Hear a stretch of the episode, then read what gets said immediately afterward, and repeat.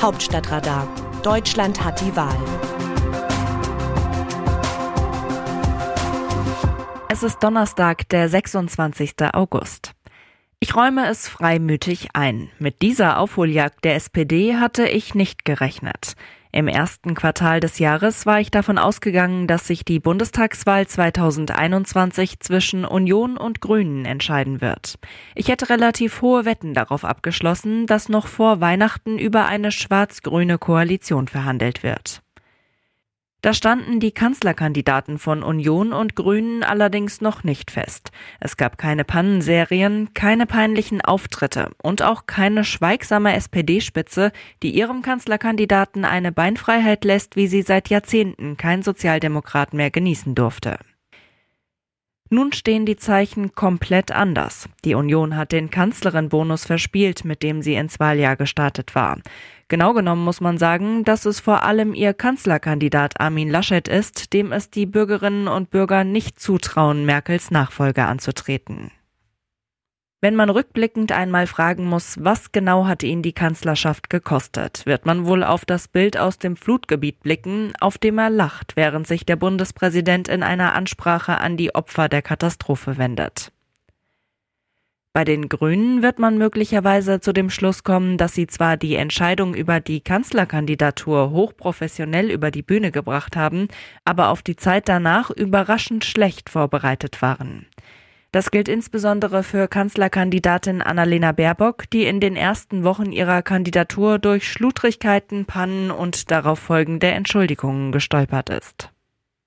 Aber noch ist es nicht so weit und das Rennen ist offen. So offen, wie es seit der ersten Amtszeit Merkels nicht mehr war. Diesen Punkt meiner Prognosen aus dem Frühjahr kann ich zum Glück noch einmal wiederholen. Ich habe immer behauptet, dass das Rennen um das Kanzleramt zu einer Art Merkel-Lookalike-Contest wird. Also zu einem Wettbewerb, wer den Bürgerinnen und Bürgern am ehesten das Gefühl geben kann, dass er oder sie den Wohlstand wahrt und die internationalen Krisen vom Alltag der Menschen möglichst fernhält. Das sind die Stärken Merkels. Nachdem Laschet und Baerbock aus dem Tritt geraten sind, wird der ebenso spröde wie solide Regierungshandwerker, Vizekanzler und Finanzminister Olaf Scholz auf einmal attraktiv für die Wählerinnen und Wähler. Zugleich vermeidet die SPD die in ihren Reihen sonst übliche Selbstzerfleischung. Die Parteispitze hält die Füße still und deshalb fragt auch keiner, was Saskia Esken künftig am Kabinettstisch und in einem Koalitionsausschuss tun würde oder ob sich Kevin Kühnert möglicherweise zum Fraktionschef aufschwingen kann.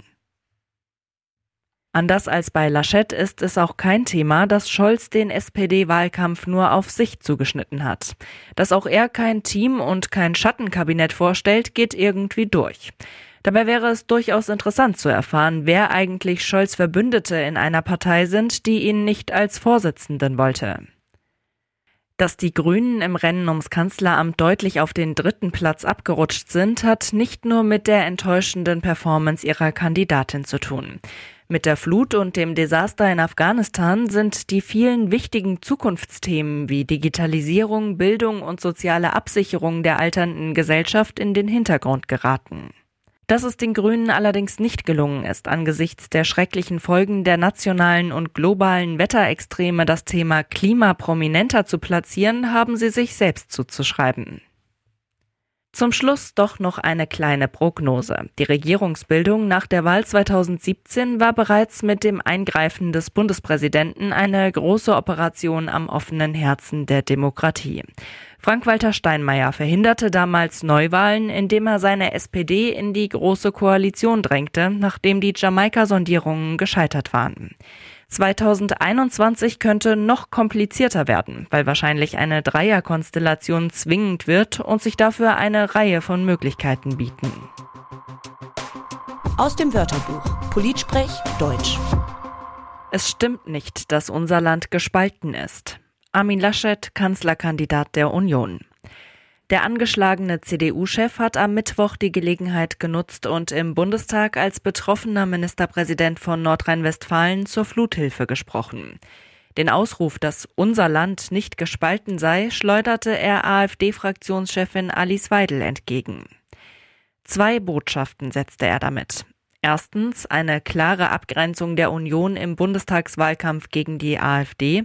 Zweitens, Laschet präsentierte sich selbst mit der Aussage als einer, der versöhnt und zusammenführt. Das ist tatsächlich eine seiner Stärken. Und in einer Wahlauseinandersetzung gilt die Binse Stärken ins Rampenlicht stellen und Schwächen verbergen. Letzteres hat bislang bei Laschet ja nicht geklappt. Also probiert er es nun mit seinen Stärken. Wie sehen die Demoskopen die Stimmung im Land? Es ist die Nachricht der Woche. Die SPD ist laut des Umfrageinstituts Forsa zum ersten Mal seit 15 Jahren wieder stärkste politische Kraft in Deutschland.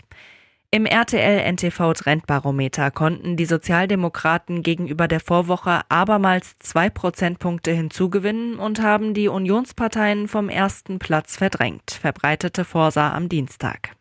Das Autorenteam dieses Newsletters meldet sich am Samstag wieder. Dann berichtet meine Kollegin Christina Dunz. Bis dahin, Text Eva Quadbeck, am Mikrofon Daniela Schäfer.